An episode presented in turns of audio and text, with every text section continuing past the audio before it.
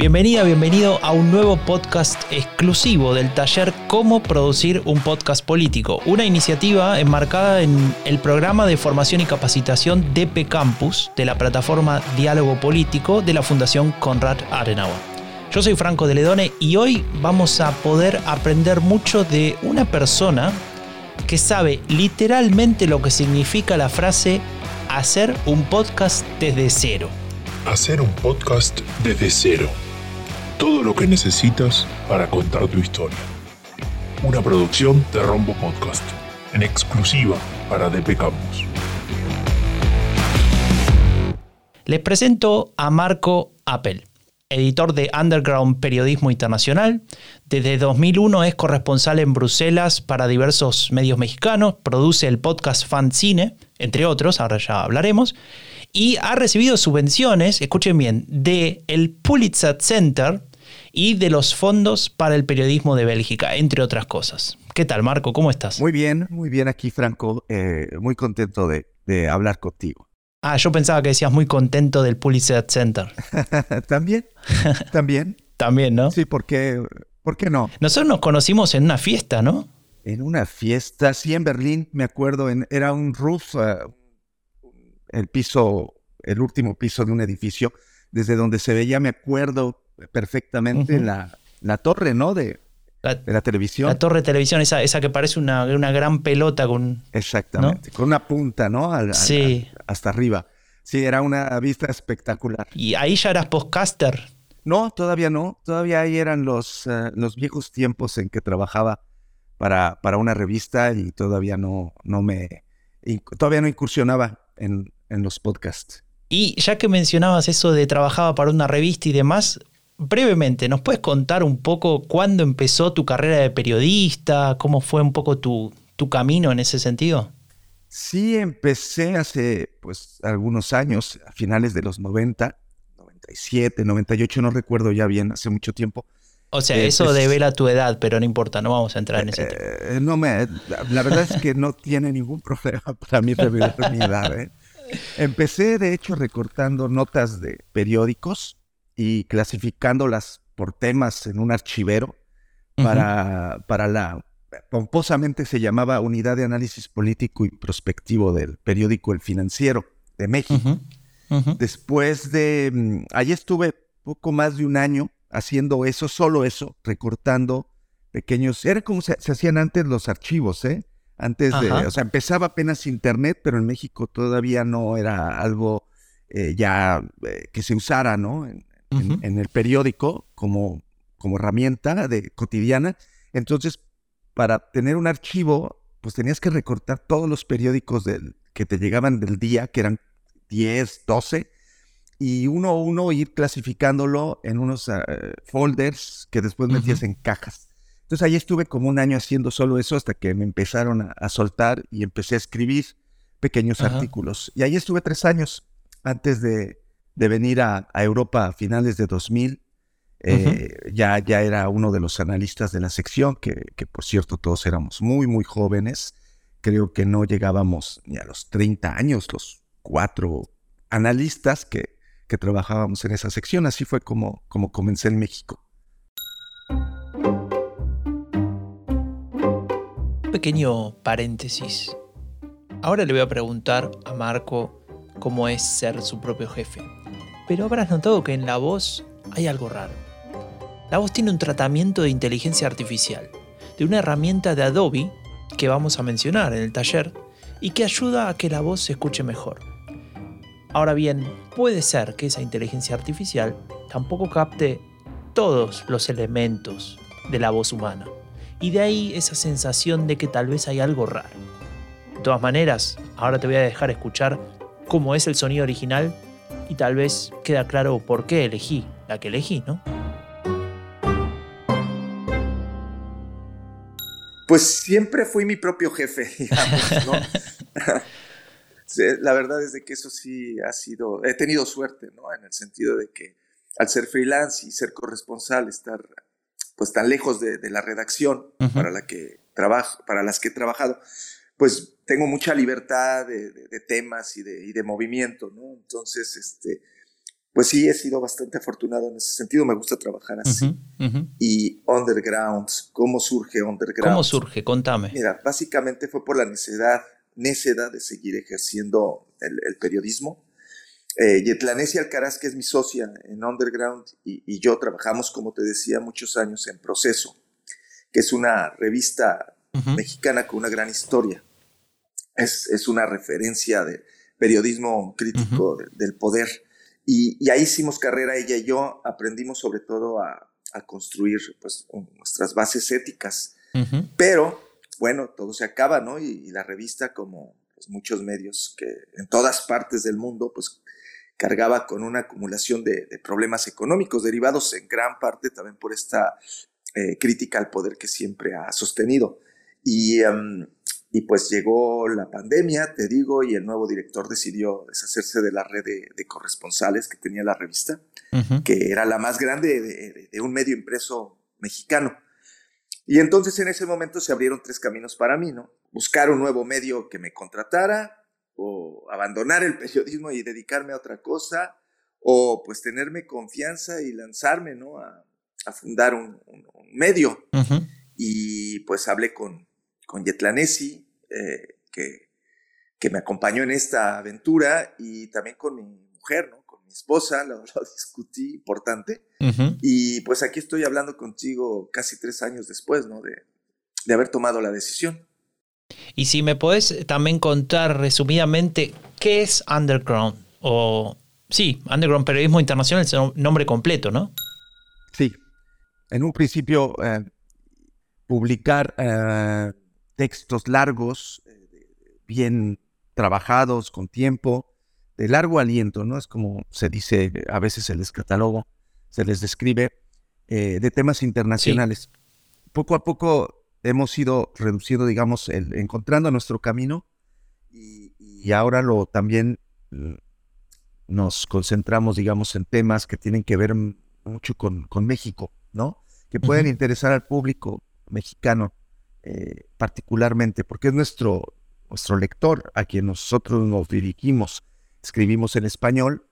Eh, Underground es eh, un esfuerzo periodístico de periodistas mexicanos que va dirigido a prioritariamente a lectores mexicanos. Tenés claro el, con temas internacionales. Tenés claro el nicho. Ahora vamos a hablar un poquito sobre, sobre esas cuestiones, pero antes vamos a ir concretamente a lo, que, a lo que nos compete en este taller y es eh, hacer podcast, ¿no? Y la primera pregunta y más obvia es, eh, ¿cómo aparece la idea de hacer podcast? Yo sé que ya habías hecho alguno para proceso cuando todavía trabajabas con ellos, si no recuerdo mal, ¿no? Eh, pero después también vas a hacer también algo parte de la oferta ¿no? del medio actual. Em, contame un poco sobre tu relación con, los podcasts. La idea surgió de, manera muy natural, como tú ya lo dices, antes de, Underground ya había hecho mis primeros podcasts en la revista Proceso, solo con mi teléfono y el programa este de, edición gratuito Audacity, ¿no? No, no más.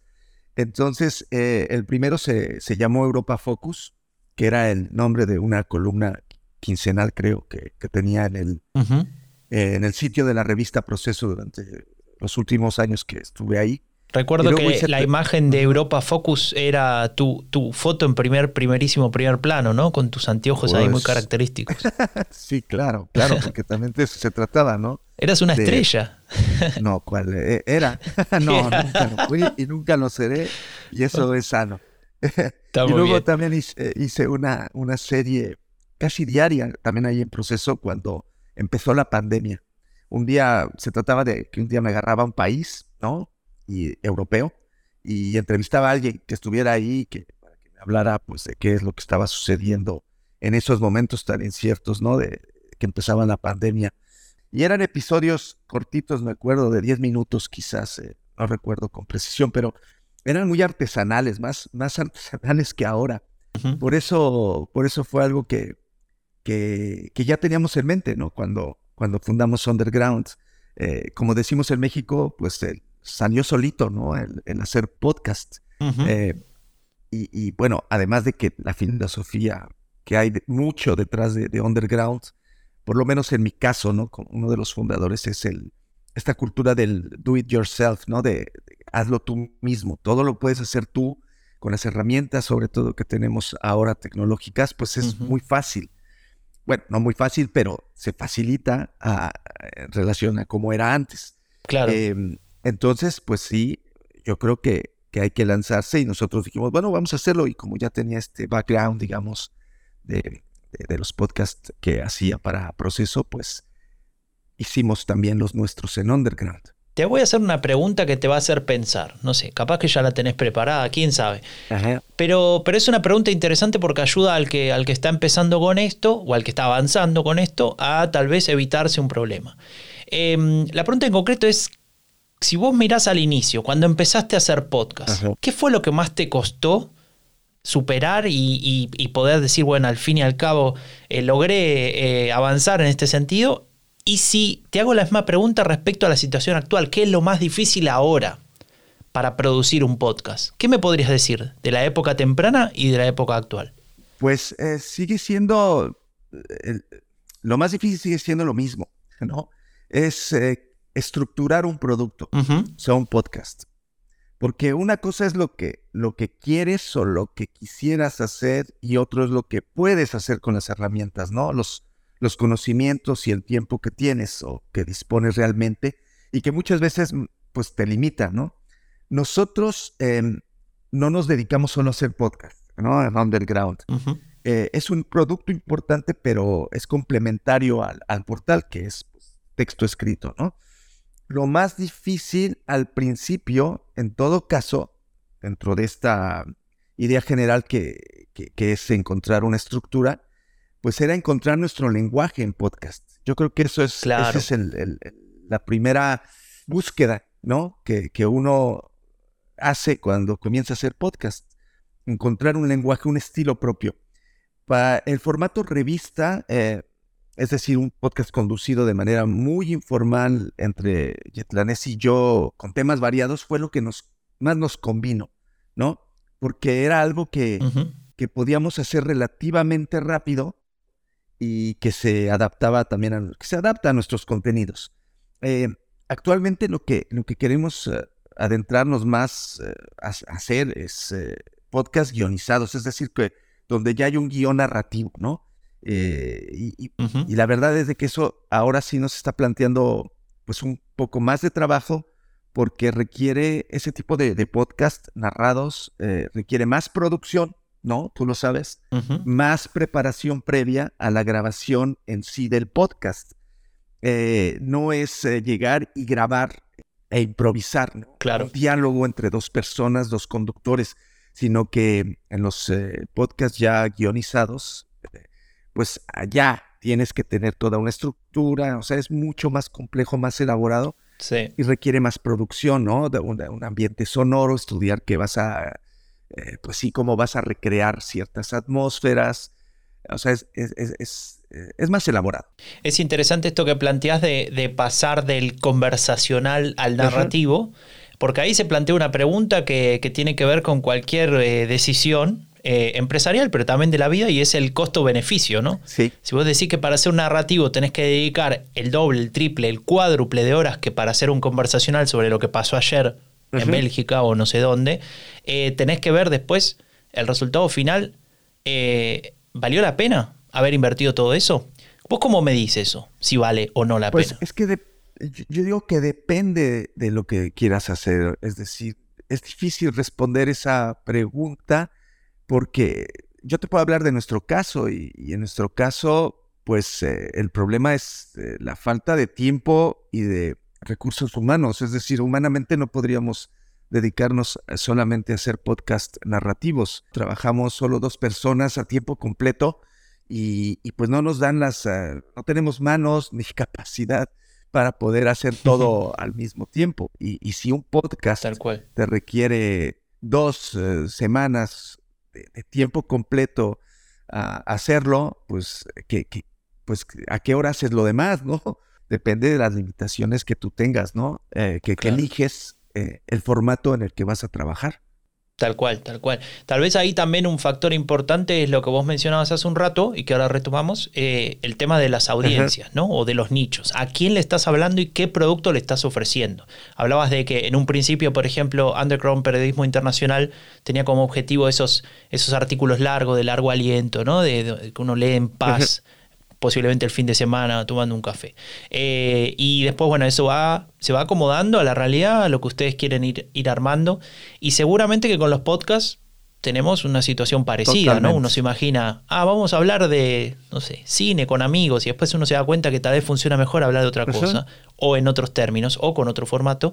Entonces, ahí es donde viene una pregunta que, que me gustaría que tal vez te puedas explayar respecto de esto de los nichos y es que si para vos existe un, podcast que llegue a todo el mundo y que sirva para todo el mundo, que sea un catch-all podcast. Ay, es, es, difícil eh, responder esa pregunta también, porque mira, nosotros no somos expertos en audiencias y, y, no tenemos esos, esos conocimientos, ¿no? De esa capacidad de analizar. Y no es algo tampoco que nos motive mucho, te soy sincero, ¿no? Nosotros somos periodistas y, tenemos, lo que tenemos es una línea editorial como medio y es en ese espacio eh, donde nos movemos. ¿Qué es lo que quiero decir? Que, que, que al ser solo periodistas, al tener una visión periodística, y puede ser un error quizás, eh, pues solo lo que hacemos es, eh, es, ofrecer los contenidos que podemos hacer lo mejor posible.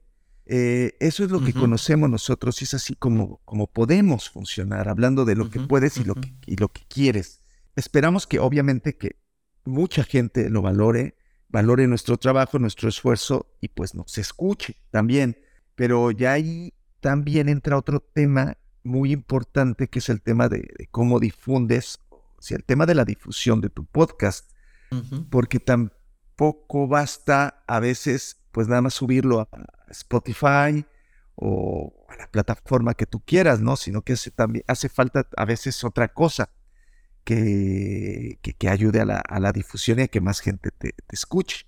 Y, algo también que yo creo que no tenemos que olvidar y que está en el fondo de todo esto, eh, que tiene que ver con los podcasts, pero también en nuestro caso como medio digital, y es que estamos caminando un camino que, que, no sabemos a dónde nos va a llevar. O sea, la prensa está en una crisis tremenda desde hace muchos años y estamos tratando de inventar este, eh, maneras de poder eh, llevar a la gente nuestros, nuestros productos, nuestro periodismo.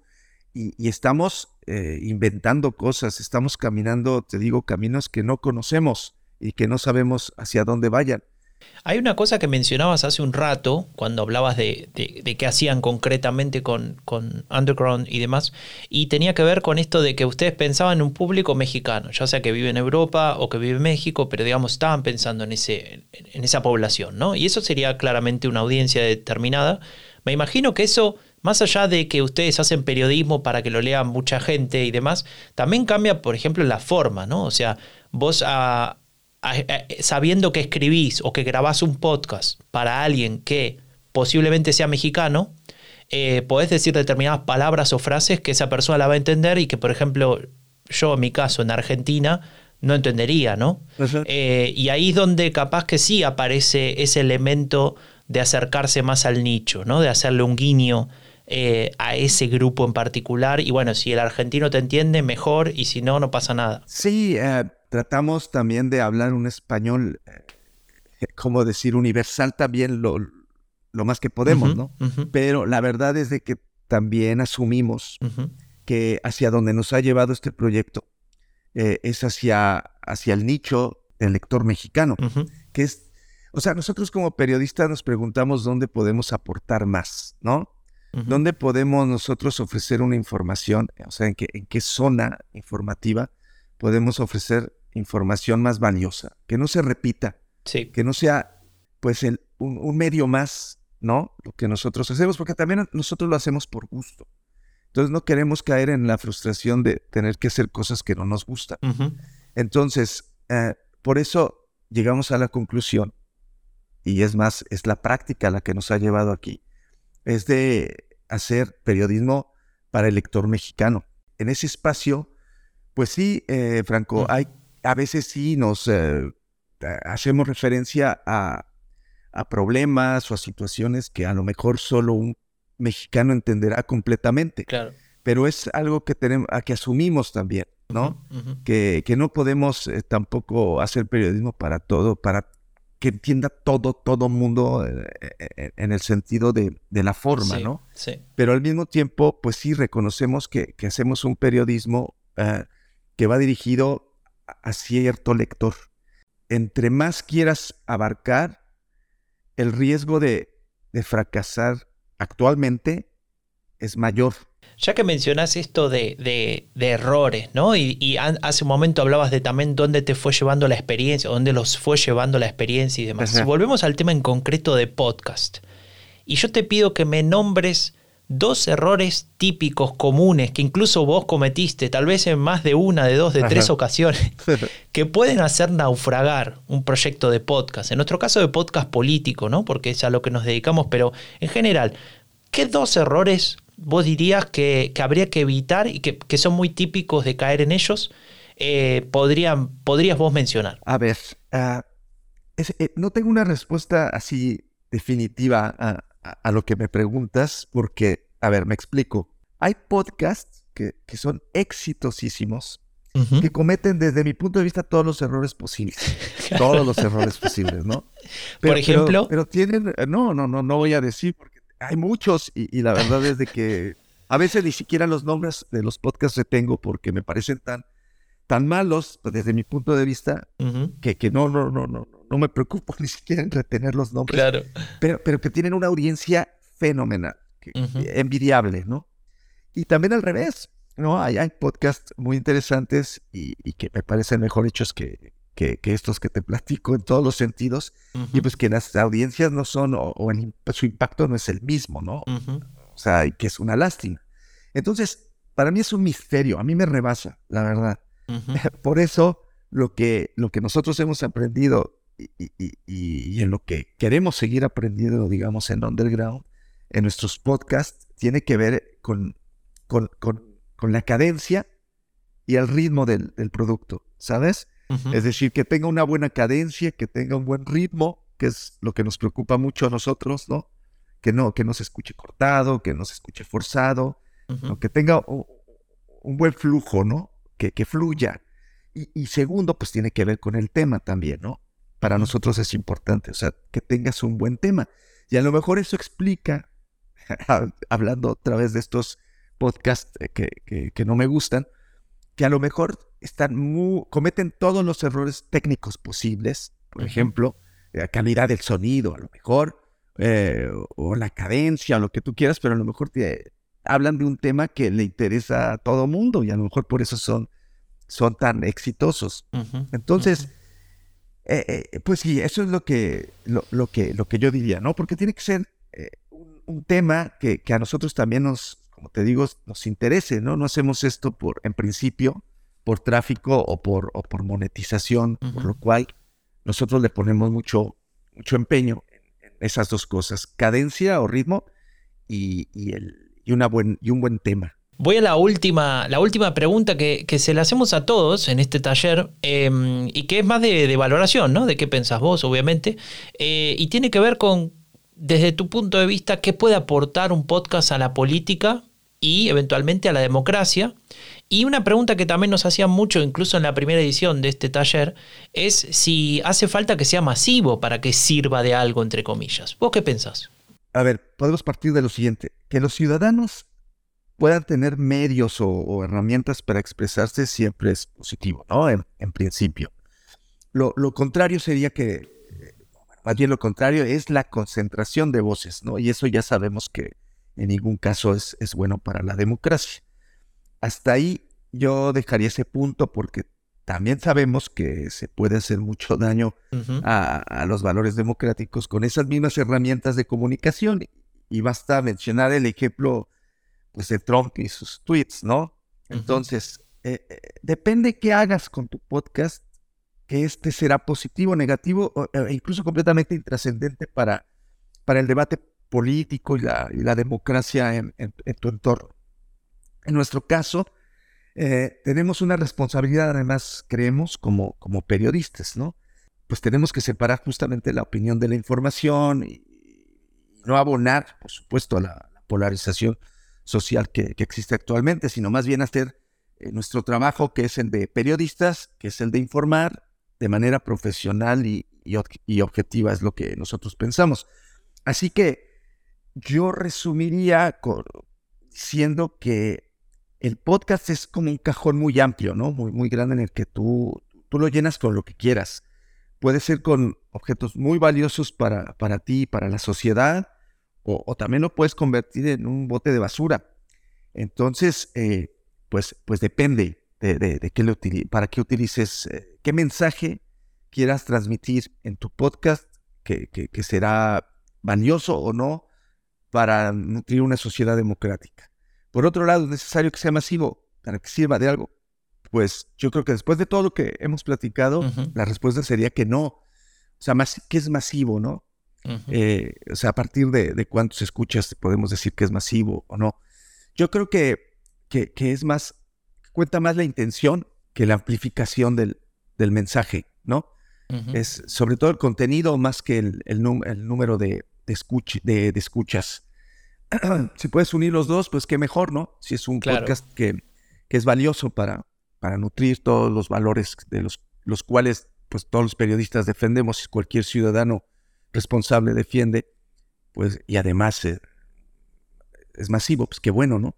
Claro. Pero si no, pero si no, si solo te escuchan 10 personas y tienes un producto que, que apoya eh, esos valores de convivencia sana y positiva en la sociedad, pues, pues también sirve, claro que sirve. Escucharon a Marco Apel con este gran cierre. Él es editor de Underground Periodismo Internacional. Y Marco, te queremos agradecer mucho por esta participación. No, pues gracias a, a ti, gracias a los que estén escuchando también. Eh, esto fue un podcast exclusivo del taller Cómo producir un podcast político, una iniciativa enmarcada en el programa de formación y capacitación de P-Campus de la plataforma Diálogo Político de la Fundación Conrad Adenauer. Yo soy Franco de Ledone, hasta la próxima.